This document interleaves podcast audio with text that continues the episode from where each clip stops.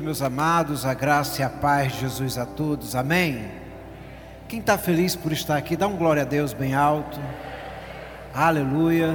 É uma alegria também estar aqui com cada um dos irmãos. Quero dar boas-vindas a todos, principalmente a você que nos visita pela primeira vez ou pela segunda vez.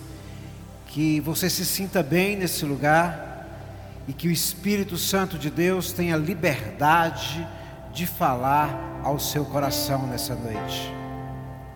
Queridos, antes de antes de compartilhar a palavra que Deus colocou no meu coração, eu quero declarar uma promessa de Deus, uma bênção sobre a sua vida. Por isso, coloque aí a sua mão em sinal de receber.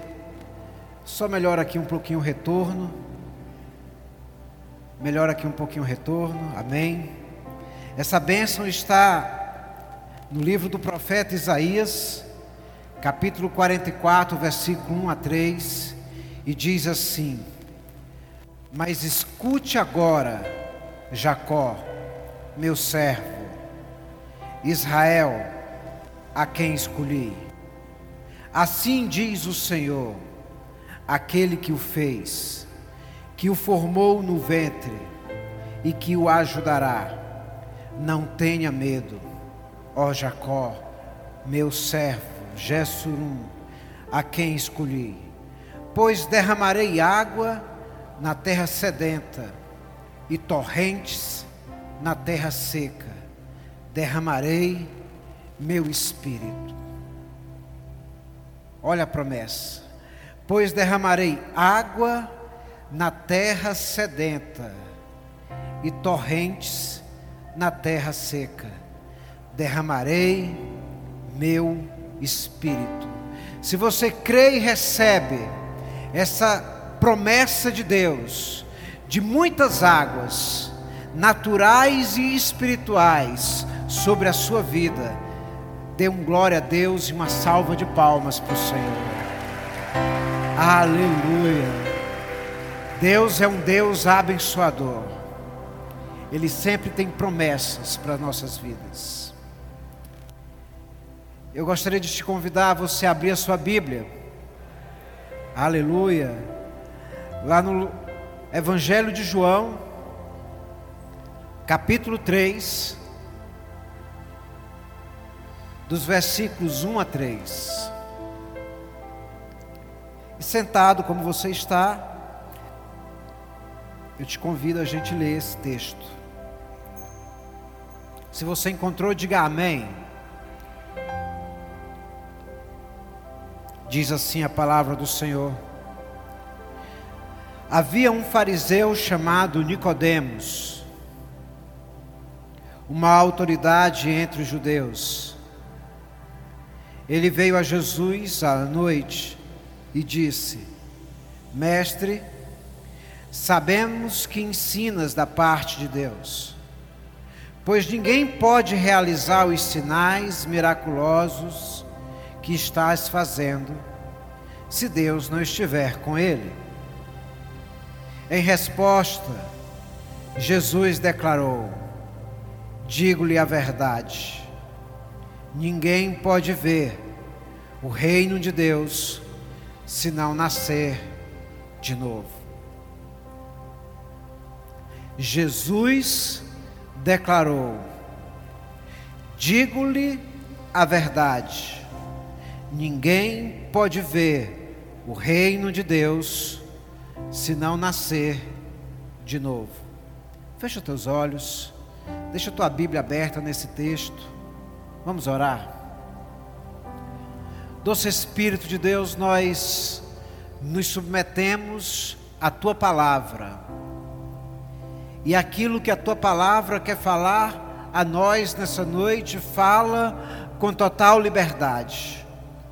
Que nenhum de nós que chegamos nesse lugar, ou que ninguém que esteja acompanhando pela internet, possa permanecer da mesma forma, depois do encontro com a tua palavra. Altera aquilo que precisa ser alterado em nós em nome de Jesus. Amém e aleluia. Glória a Deus. Aleluia. Amados, eu eu compreendo que a maioria de nós sabemos como é uma mudança.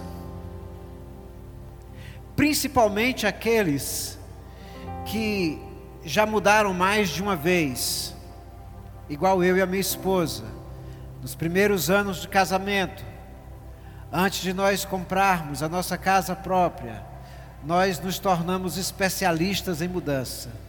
Mudamos demais. Mudamos que perdemos a conta.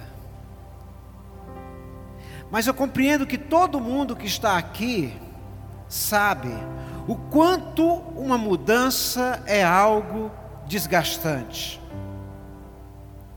Muitas vezes é um desafio mudar, porque traz transtorno, nos tira do lugar de conforto, do lugar que nós estamos acostumados e meio que acomodados. Mudança também é algo muito trabalhoso e muitas vezes custa muito caro. Uma outra coisa a respeito de mudança é que ela tem um lado bom. Ela gera uma expectativa sobre coisas novas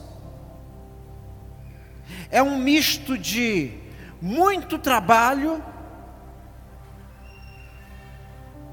com esperança de dias melhores. E queridos, quando nós olhamos para a Bíblia, de Gênesis até Apocalipse, do começo ao final da palavra, nós vamos perceber que ela é cheia de muitas mudanças. Muitas pessoas que vivenciaram mudar. A gente vê Deus chamando alguém no nível pessoal, individual, para mudar. A gente também vê Deus provocando uma grande mudança a nível coletivo. A gente vê Deus chamando pessoas para mudar e pessoas decidindo não mudar. E a gente vê pessoas mudando que não consultaram Deus para mudar. Elimeleque, ele é alguém assim, que mudou a sua família de Belém para uma terra chamada Moabe. E ele não consultou Deus sobre essa mudança. E lá em Moabe ele encontrou falência e morte. Então, quando a gente olha para a Bíblia, a gente vai sempre encontrar pessoas que estão em processo de mudanças. Veja, Deus chamou Abraão, que estava lá em Ur dos Caldeus, para viver uma mudança. Deus disse para aquele homem para ele sair da casa, da família dele, da parentela dele, da cidade dele e ir para um lugar novo, porque Deus tinha algo novo reservado para a vida dele. Deus tinha uma realidade nova planejada para ele. Mas o Senhor só mostraria para ele depois que ele começasse o processo de mudar. Deus tinha experiências marcantes para Abraão viver, mas se ele ficasse aonde ele estava, sem mudar naquilo que ele precisava mudar, ele jamais iria viver aquilo que Deus reservou para ele viver. Também podemos ver que nos dias de Moisés, Deus chamou Moisés e deu uma missão para ele: Moisés, muda o meu povo. Muda o meu povo que está escravo lá no, no Egito e conduz eles para a minha terra, para a promessa que eu dei lá no passado, para os antepassados. E o interessante é que aquele povo que estava lá no Egito era descendente de Abraão, um homem que decidiu mudar. Aquele povo se tornou escravo porque quando eles chegaram no Egito, eles decidiram parar de mudar, eles decidiram ficar ali. Eles decidiram ficar agora naquele lugar, fixados naquele lugar. Então eles pararam o processo da mudança. E porque eles pararam de mudar, eles se tornaram escravos. Pega essa revelação. Quem para, se torna escravo. Quem não muda naquilo que precisa mudar, mais cedo ou mais tarde vai cair numa cilada e se tornar escravo de alguma coisa. Foi o que aconteceu com aquele povo. Chegou no Egito, ficou ali e agora estava escravo. E aí Deus disse: Moisés, muda o meu povo. Moisés fala para o meu povo que eu tenho uma promessa. Diz para eles que eu tenho uma grande coisa para fazer na vida deles, se eles decidirem mudar. Diga para quem está do seu lado: Deus quer fazer uma grande coisa na sua vida, se você decidir mudar. Então o Êxodo, aquela grande migração que a gente vê narrada na Bíblia, foi um processo de mudança que tirou o povo de um lugar de escravidão e conduziu o povo para um caminho de libertação. Porque toda mudança que a gente, que Deus quer provocar nas nossas vidas, toda mudança que Deus ele incita para que nós possamos entrar, é porque Ele já tem reservado para nós uma realidade nova e melhor. Você crê nisso? Agora, toda mudança é um processo. Ninguém sai daqui e puf, aparece aqui tem um processo. E esse processo é desconstruir. Para construir novamente, você desconstrói aqui e reconstrói aqui novamente, mas de um jeito diferente, de uma maneira nova. O problema é que toda mudança, reforma, reconstrução, demanda recursos, esforços. E esse é o calcanhar de Aquiles, esse é o grande problema nosso. Porque a maioria das pessoas não querem se esforçar em fazer a sua parte, a demanda do seu trabalho que a mudança exige. O que eu quero que você perceba é que a maioria das pessoas querem o resultado, a recompensa da mudança, mas não querem pagar o preço que a mudança exige. Quem está entendendo? Porque o resultado da mudança é muito boa, mas o preço, o trabalho, conversando com algumas pessoas, nesses últimos semanas, mês, algumas pessoas vieram conversar comigo sobre, pastor, se Deus é tão bom, por que, que Ele não tira as pedras do caminho, para o caminho ficar mais leve e suave? É porque Deus nos deu recursos para tirar as pedras do caminho, para o caminho ficar mais leve e suave. Ele nos deu habilidades para nós fazermos isso. Ele nos deu força e inteligência para nós fazermos isso, porque se Ele tirar as pedras do caminho, aí Ele passa a ser nosso empregado, por isso que Ele não tira. Nós, o que, é que eu quero que você entenda? Que as pessoas querem tudo agora, mamão com açúcar, tudo fácil demais.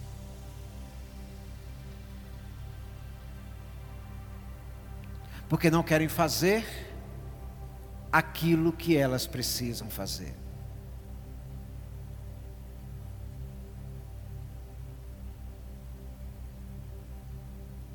Sabe, existem mudanças que Deus quer fazer nas nossas vidas. E que se nós não aceitarmos passar por elas, o resultado é que nós vamos deixar de viver as coisas grandes e maravilhosas que Deus prometeu para nós vivermos. Deus tem tem reservado para nós o melhor da terra. Você crê nisso? Diga amém. Mas esse melhor da terra não vai chegar, puf, não vai simplesmente aparecer na nossa frente sem que a gente passe pelo processo da mudança. Sem que haja dentro de nós uma disposição de fazer a nossa parte, a gente nunca chega no resultado daquilo que Deus quer fazer em nós.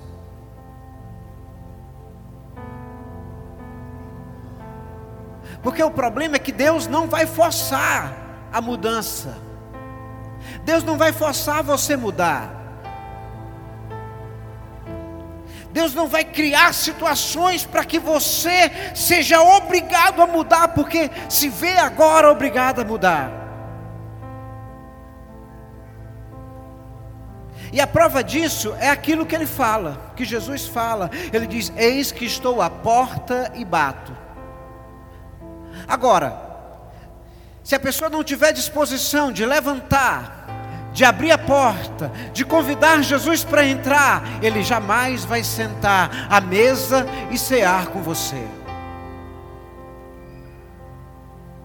É uma correspondência que se faz, é um feedback que se tem com Deus, onde Deus também exige de nós a nossa parte, Ele tem a recompensa reservada, mas Ele exige a sua parte.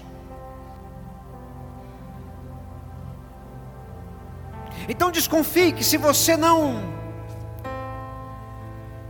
não decidir mudar naquilo que precisa mudar, tudo vai continuar do mesmo jeito. Se você não decidir mudar, nada vai mudar na sua vida. E o risco é piorar. Diga para quem está do seu lado: o risco é piorar. Sabe por quê? A tendência sempre é para baixo. Se não melhora, piora. Então o que você precisa perceber nessa noite é que Deus deseja. Ele quer gerar uma mudança radical na minha vida e na sua vida.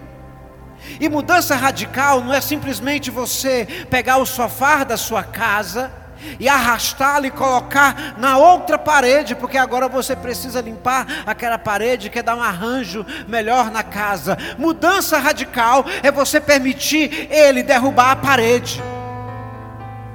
Mudança radical é você permitir ele arrancar o piso, ele destruir o teto, e se nada prestar, ele derrubar tudo. Só que ele não vai fazer nada disso. Se você não der a permissão para ele fazer. Para Deus mudar aquilo que Ele quer mudar na sua vida, para Deus te conduzir para onde Ele quer te conduzir, é necessário você permitir Ele te desconstruir naquilo que você precisa ser desconstruído. Por isso é necessário mudar e continuar mudando.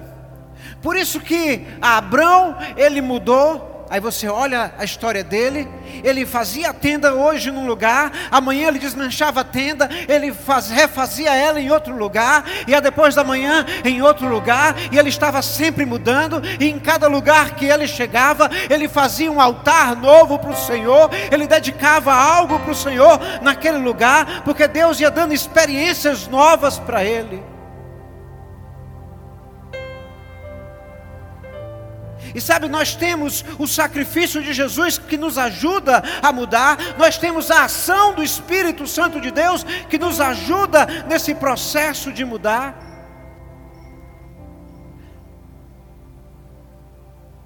Agora, quando a gente está mudando, reformando, ou fazendo uma faxina bem profunda em casa, Você já percebeu que a gente descobre várias coisas que não servem mais? Vários móveis quebrados, várias coisas que estão só ocupando lugar, que estão só empoeirando, criando ácaro.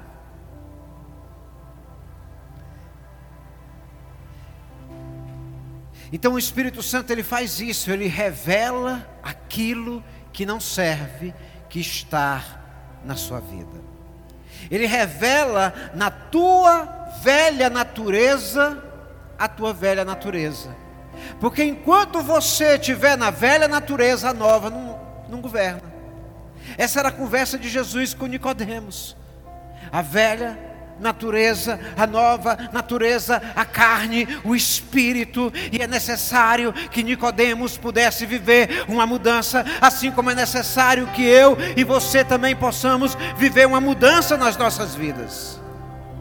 Sabe quando Jesus estava diante de Nicodemos, e aquele homem era um homem importante, a Bíblia diz que ele era um fariseu, um homem da lei, um religioso altamente prestigiado, ele era um conhecedor da Bíblia judaica, dos profetas, das leis, e agora ele está diante de Jesus em uma conversa íntima, pessoal, e esse homem tão cheia, tão cheio de muitas virtudes e títulos, escuta de Jesus o seguinte: é necessário acontecer uma mudança na sua vida para que você possa ir para o reino dos céus.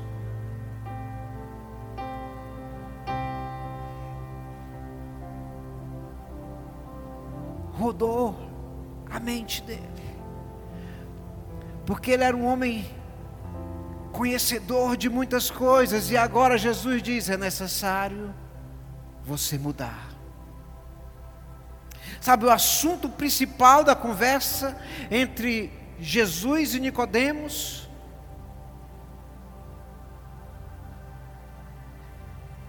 o tema que Jesus conduziu porque quando Nicodemos chegou foi falando das coisas que Jesus fazia. Foi dizendo: "Uau, você é o cara. Você faz tantas coisas especiais só pode ser de Deus. Aí Jesus olha para ele e diz: Eu quero te dizer uma coisa. Você precisa mudar, porque se você não mudar, você não vai para o reino.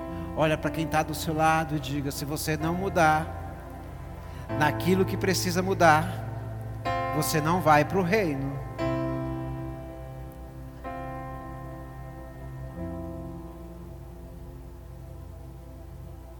Ele ficou pasmo.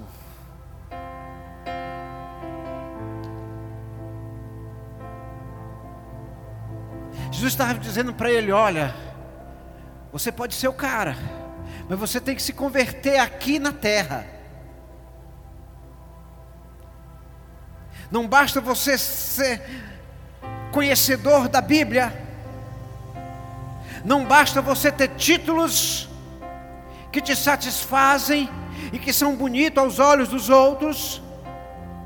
Não basta você ser reconhecido como um homem religioso, você precisa mudar aqui na terra. Então Jesus não estava falando só sobre salvação, ele estava falando para Nicodemos a respeito de uma mudança espiritual e radical na vida que ele ainda não tinha experimentado. Tão radical que a mente de Nicodemos pensou: como que isso vai acontecer? Eu vou voltar para o ventre da minha mãe? Sabe, a mudança na vida de Nicodemos era na mentalidade, na mente. Porque a forma como a sua mente pensa vai determinar a forma como você vive. A forma como a tua mente pensa a seu próprio respeito, pensa a respeito de Deus, pensa a respeito dos outros, pensa a respeito do mundo, vai determinar como é a sua vida. Sabe, se você continuar lendo o texto de João capítulo 3, Jesus ainda diz mais o seguinte: aquele que nasce da carne é carne, mas o que nasce do espírito é espírito. Então Jesus estava dizendo para Nicodemos, Nicodemos, ok, você é um homem altamente gabaritado, mas você ainda está na carne e é preciso você mudar para o espírito. Mudar a sua concepção, mudar a forma pela qual você nasceu. E sabe a palavra que Jesus falou para Nicodemos naquele dia, ele está falando para cada um de nós hoje. E a palavra é mude. Olha para quem está do seu lado e diga: mude.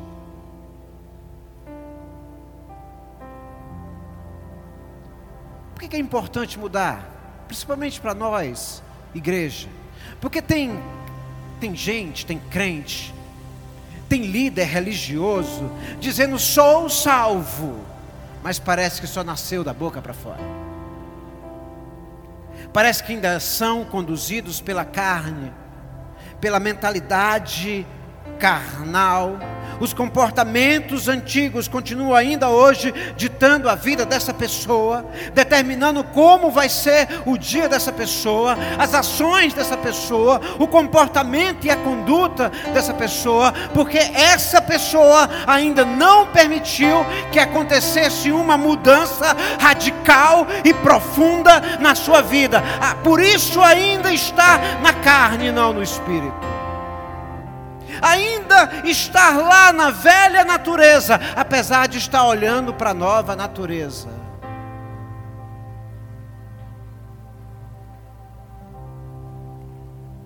Pastor, como pode um crente? Pode. Como pode um crente que diz que nasceu de novo, que diz que é nova criatura, que diz que vai morar no céu, e ainda assim está na carne? Pode. A prova espiritual, que tem pessoas assim,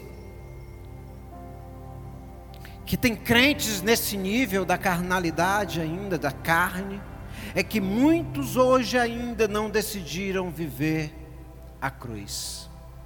E sabe uma coisa que Jesus diz para todos nós que somos cristãos? Ele diz: cada um pegue a sua cruz e me siga. Cada um pegue a sua cruz e entre no processo de caminhar para a mudança.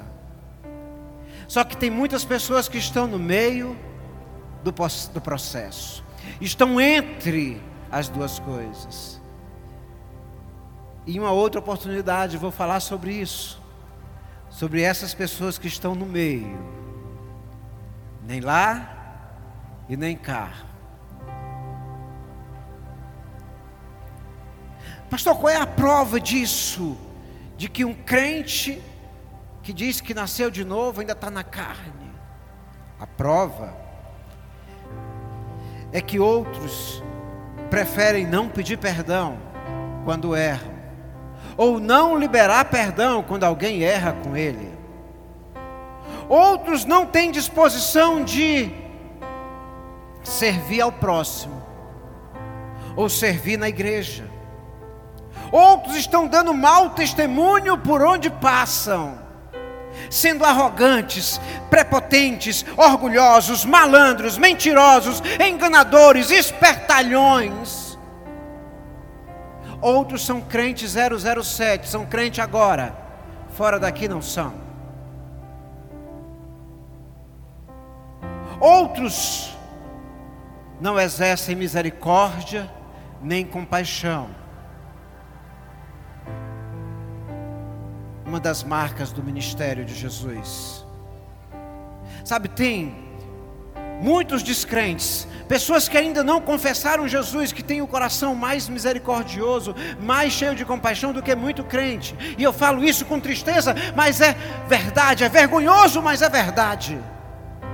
Outros decidiram não ser fiéis para com Deus e ser desleais para com as pessoas.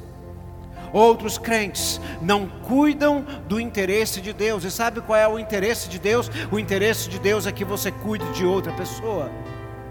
Tem crente que só quer ser cuidado, amado, bajulado, paparicado, colocado no colo. Beijinho, beijinho. Mas na hora que diz, cuida de alguém, não, não quero cuidar, não, pastor, isso não é para mim, não. Então é porque você ainda está lá na carne, não nasceu de novo e ainda não entendeu que isso é uma coisa de quem está no Espírito. Todos esses são crentes que sabem que precisam mudar, mas preferem ficar sem mudar. E por isso precisam, e por isso nunca nasceram de novo, nunca nasceram completamente de novo, e por causa disso, não vão ver, não vão viver, não vão ter parte no reino de Deus. Diga misericórdia. Então o convite de Jesus para aquele homem foi: mude, mude da carne para o espírito. Só que toda mudança exige, né? Exige esforço, exige trabalho, exige disposição, exige renúncia, exige tempo, exige busca, exige vigilância, exige compromisso e exige perseverança. É o processo. É o processo para chegar nas coisas novas que Deus reservou. Pois se você não decidir empregar esses recursos na sua vida, esses recursos da mudança, nada, nadinha vai mudar em você.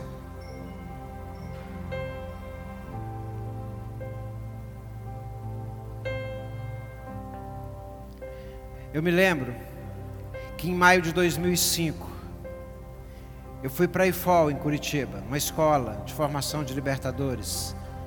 Acontece há alguns anos em Imperatriz, em outras cidades do Brasil, em outros países também. Vai acontecer em janeiro do próximo ano, novamente aqui em Imperatriz. As inscrições já estão abertas, lá na sede. Estou fazendo um mechan aqui. Mas eu me lembro que quando eu cheguei em Imperatriz, em junho, e eu estava num processo de reconstrução. Ali Deus me destruiu completamente. E foi a melhor destruição que aconteceu na minha vida. Quando eu cheguei, eu comecei, eu listei algumas coisas que eu julgava que eu precisava mudar. E eu conversei com minha esposa, mostrei para ela, eu conversei com minha mãe, meu pai já não era mais vivo. Eu conversei com minha mãe. A minha mãe olhou para aquilo e disse: Eu acho que você precisa acrescentar mais coisas. Eu acho que tem mais coisas que faltou aí que você precisa mudar. E eu disse: Uau. Eu já sabia no que precisava mudar há muito tempo. Eu só não tinha disposição para mudar. Igual você.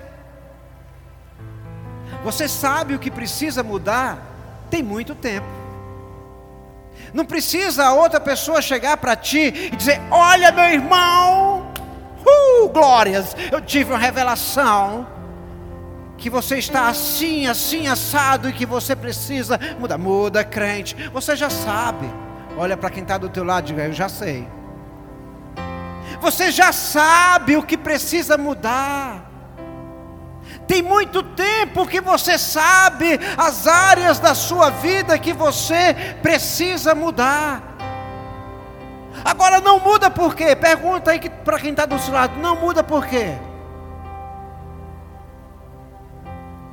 Não muda porque não quer. Essa é a triste realidade. Não muda porque não quer pagar o preço da mudança, porque não quer se esforçar, porque não quer fazer a renúncia, porque não quer, não quer fazer aquilo, mas quer viver a promessa. Quer viver a coisa boa que Deus reservou.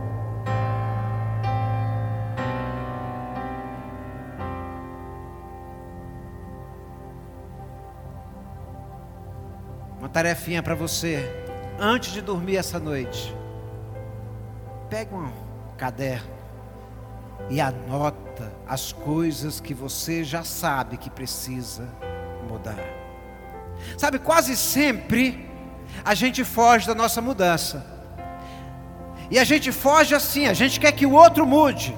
A gente olha para o marido e diz: Olha, você precisa mudar nisso, nisso, nisso, nisso, naquilo. Aí o marido replica: E você precisa mudar nisso, nisso, nisso, naquilo. Olha para os filhos e você precisa mudar nisso. Os filhos olham para os pais, muitas vezes não diz, mas pensa, e você precisa mudar naquilo. A gente está olhando para as pessoas, fugindo da mudança que nós precisamos fazer em nós mesmos. A própria palavra de Deus nos repreende nisso que nós temos mais interesse em tirar o cisco, o grãozinho pequeno do olho do meu irmão, do que tirar a trave grande que está ali no olho, no seu olho. Porque nós queremos fugir da nossa própria mudança. E enquanto fugimos da nossa mudança, nada muda.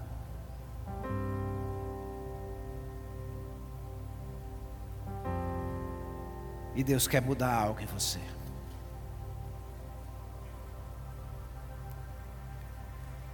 A Bíblia revela muitas pessoas que passaram por mudança.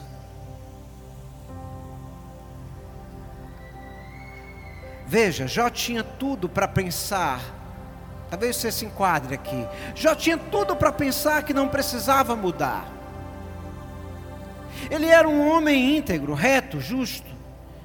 Ele era um exemplo, ele cuidava bem da família, ele fazia seus votos, ele fazia voto até pelos filhos dele. Mas Jó descobriu que precisava mudar no meio de uma crise. Quando a crise veio sobre Jó, e a crise vem sobre todos, não vem só sobre maus, vem sobre bons também. A crise, quando a crise chegou na vida de Jó, foi que ele entendeu algo: eu só conheço Deus de ouvir falar. Eu sou quem eu sou, mas eu só conheço Deus de ouvir falar. Eu não tenho relacionamento com Ele. Eu não tenho vida com Ele. Eu não sei como Ele é. Eu não sei como Ele fala. Eu não sei como Ele age. Eu só conheço porque outros falaram. Mas depois que Jó, lá no final do livro de Jó, depois que Jó passa por todo o processo da mudança, ele faz outra, declara outra declaração. Agora eu conheço Deus de andar com Ele. Aleluia. Dá uma salva de palmas para o Senhor. Aleluia. Eu conheço Deus de andar. Jó conhecia um Deus de longe. E agora ele está dizendo: Eu conheço um Deus de perto foi a mudança.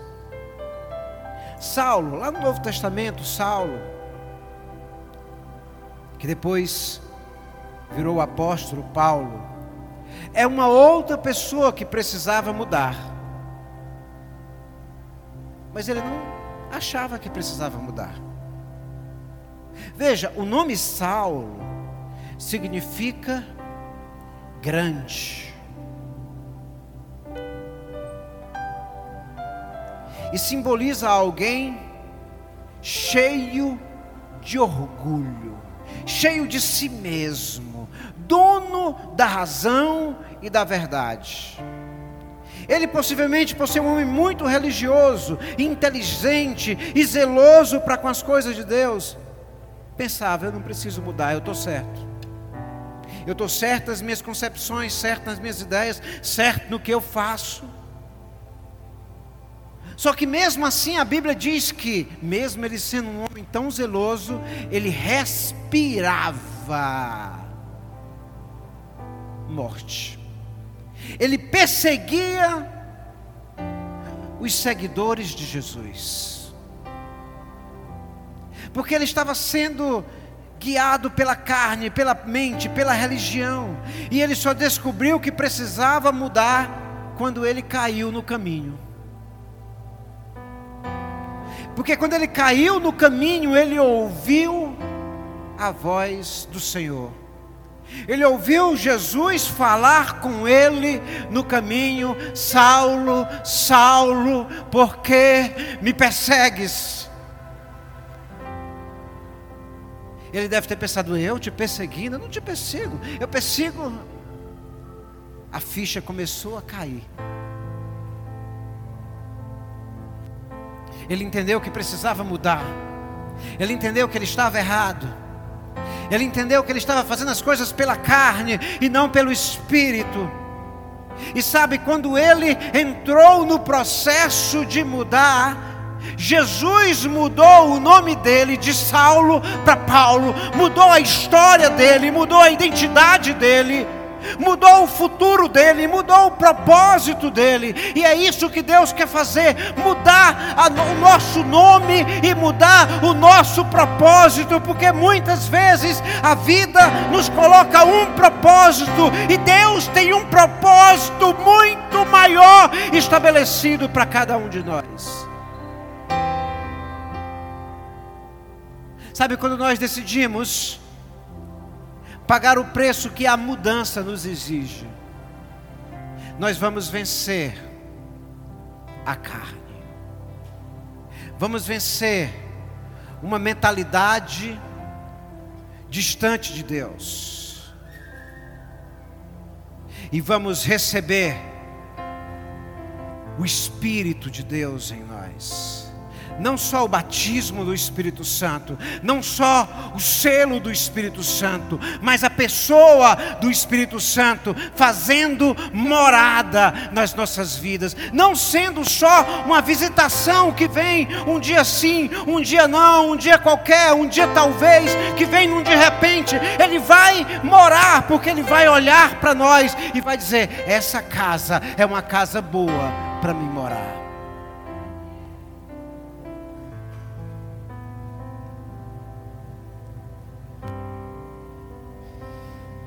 Diga para quem está do seu lado: Eu sei que mudanças eu preciso fazer.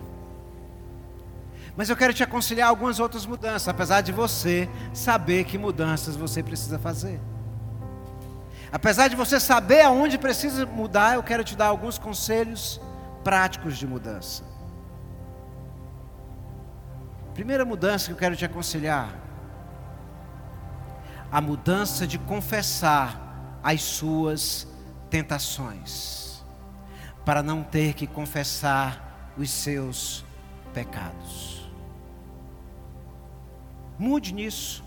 Porque a tentação, ela pode até gerar uma vergonha, um constrangimento, quando você vai confessar, quando você vai chegar para o seu líder de célula, para o seu discipulador, para o seu amigo espiritual mas ela não tem nenhum tipo de consequência. Agora, o pecado tem salário, tem consequência, tem dano, então é muito melhor confessar a tentação do que confessar o pecado, e essa é a primeira mudança que eu quero te aconselhar.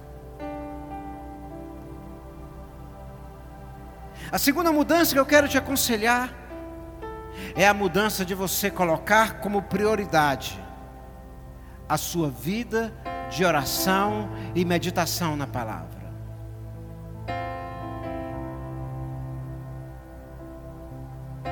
Pois revelação só vem para quem busca. Se você não busca a Deus, você não tem revelação dele na sua vida. E aí você precisa mudar, tirar algumas coisas que atrapalham.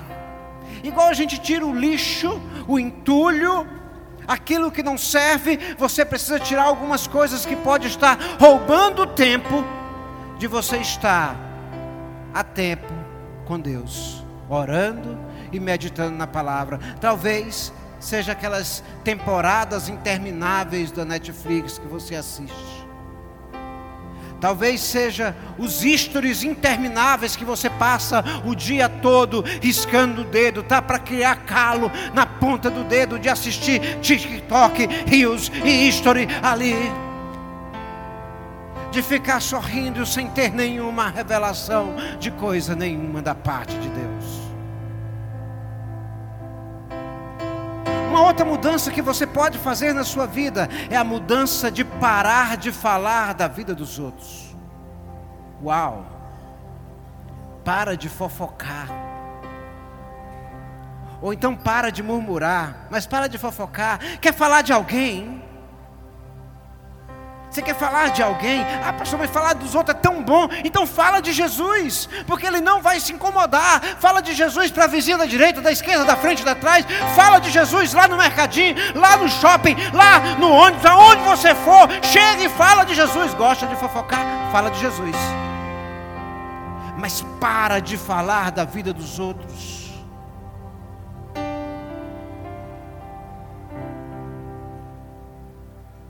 Uma outra mudança que você precisa fazer na sua vida, talvez seja uma mudança na sua vida financeira. A decisão de ser fiel a Deus nos seus dízimos, nas suas ofertas, nas suas primícias. Sabe por que, que não entrega a Deus aquilo que Deus pede? Para que seja entregue a Ele, vai acabar entregando para o diabo aquilo que não pensou entregar para o diabo. Tem muita gente que não está sendo fiel a Deus, e está entregando 90% da sua renda para o diabo. Pastor, como é que entrega 90% da renda para o diabo? Com problemas, com doenças, com remédio, com hospital, com, com batida de carro, com acidente, com isso e com aquilo. E o diabo vai minando toda a tua saúde financeira, simplesmente porque você não muda a sua mentalidade com a decisão de ser fiel a Deus. Então Deus ele é especialista em mostrar coisas, áreas da nossa vida que nós precisamos mudar. Ele é especialista em colocar oportunidades diante de nós para alcançarmos a promessa dele.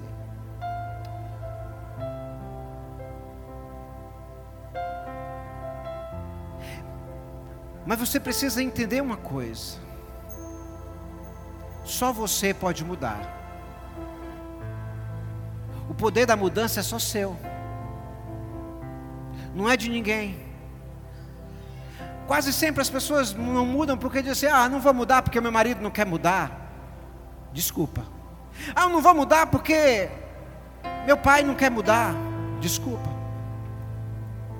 Ah, eu não vou mudar porque o meu líder não é bom, desculpa. Eu não vou mudar porque não, a minha igreja não é tão boa, desculpa. Eu não vou mudar porque o mundo é ruim. Tudo isso é desculpa, desculpa e desculpa esfarrapada que a gente vai dando para não mudar.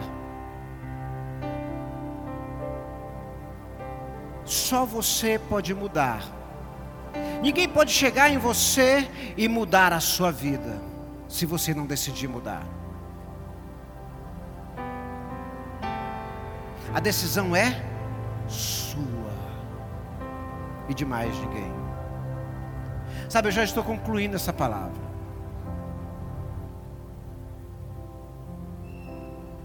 Eu quero até convidar o ministério de louvor.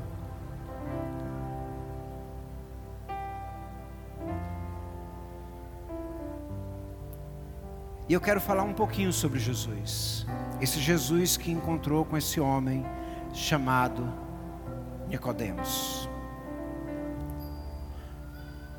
Porque a Bíblia também nos diz que ele mudou. Jesus também mudou.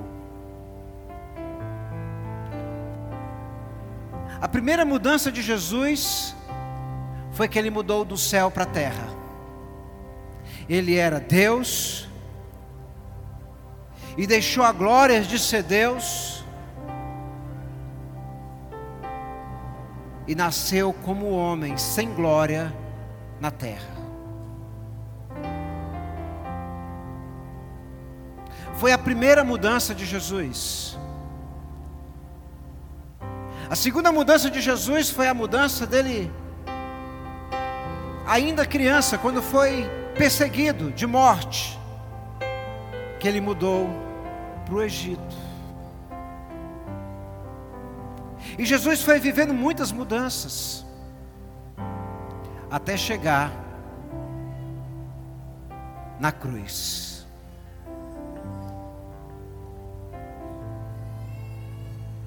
Ele mudou do céu para a terra com um propósito de se sacrificar na cruz, não só para nos salvar e continuarmos do mesmo jeito, com as nossas vidinhas caóticas, com os mesmos comportamentos carnais, sem alterar nada. Ele mudou do céu para a terra e se sacrificou na cruz, para que nós também pudéssemos ter o poder de mudar aqui na terra. Mudar naquilo que nós precisamos mudar. Mudar a nossa conduta, mudar o nosso comportamento. Veja, o sacrifício de Jesus na cruz ele foi uma obra completa uma obra que nos garante que nós teremos dentro de nós esse poder de gerar uma mudança radical nas nossas vidas, a fim de que possamos morar com Ele no céu, a fim de que possamos nos tornar parecidos com Ele. Sabe, mas na cruz, Jesus mudou de novo. Jesus mudou da cruz para o inferno.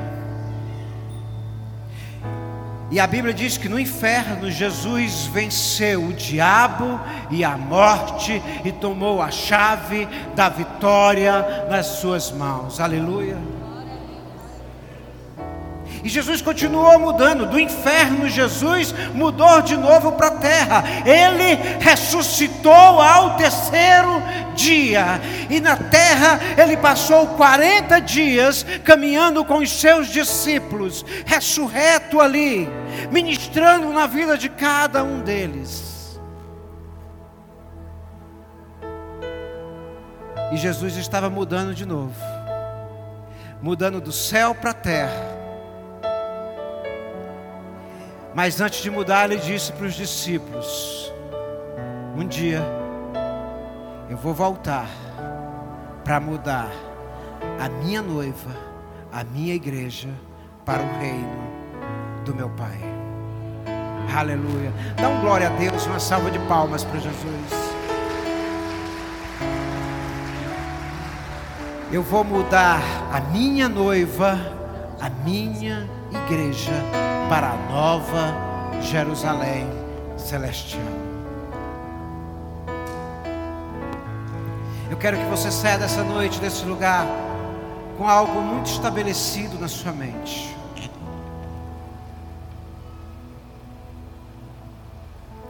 Que até hoje não houve ninguém que esteve diante de Jesus que não foi desafiado para mudar.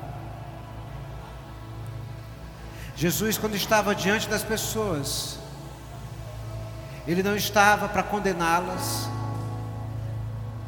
para julgá-las, para ajudar os outros a jogar pedras. Ele não estava ali avaliando os porquês da pessoa estar vivendo aquela situação.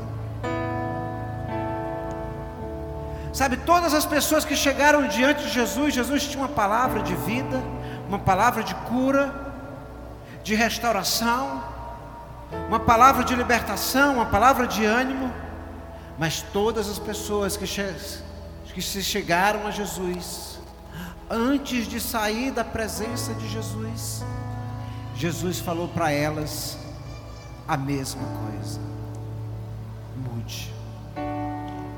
Ele não disse mude os outros, ele disse mude você. Sabe por que quando você muda você mesmo, tudo ao teu redor muda. A tua casa muda, o teu relacionamento conjugal muda, o teu sentar na mesa com a família muda, as tuas, as tuas amizades mudam para melhor, os teus relacionamentos mudam, a tua vizinhança muda, o teu ambiente de trabalho, de faculdade muda.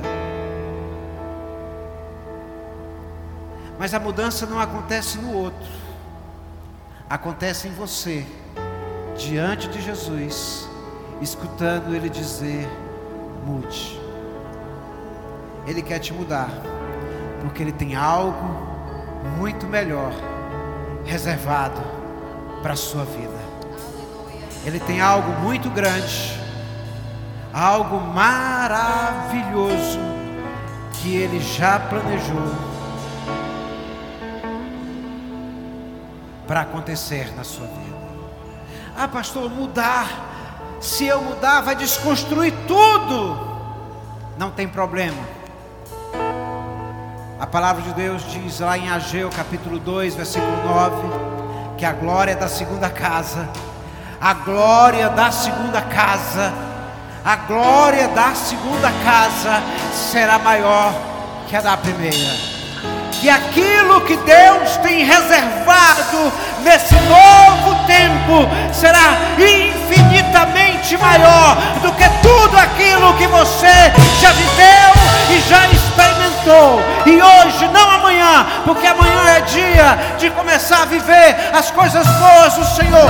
Hoje é dia de decidir mudar. Por isso, fique de pé. Nós vamos adorar o Senhor com uma canção. Aleluia. Porque o dia da mudança não é amanhã, o dia da mudança é hoje, é agora e é já. Você que pode, fica de pé. Vamos adorar o Senhor.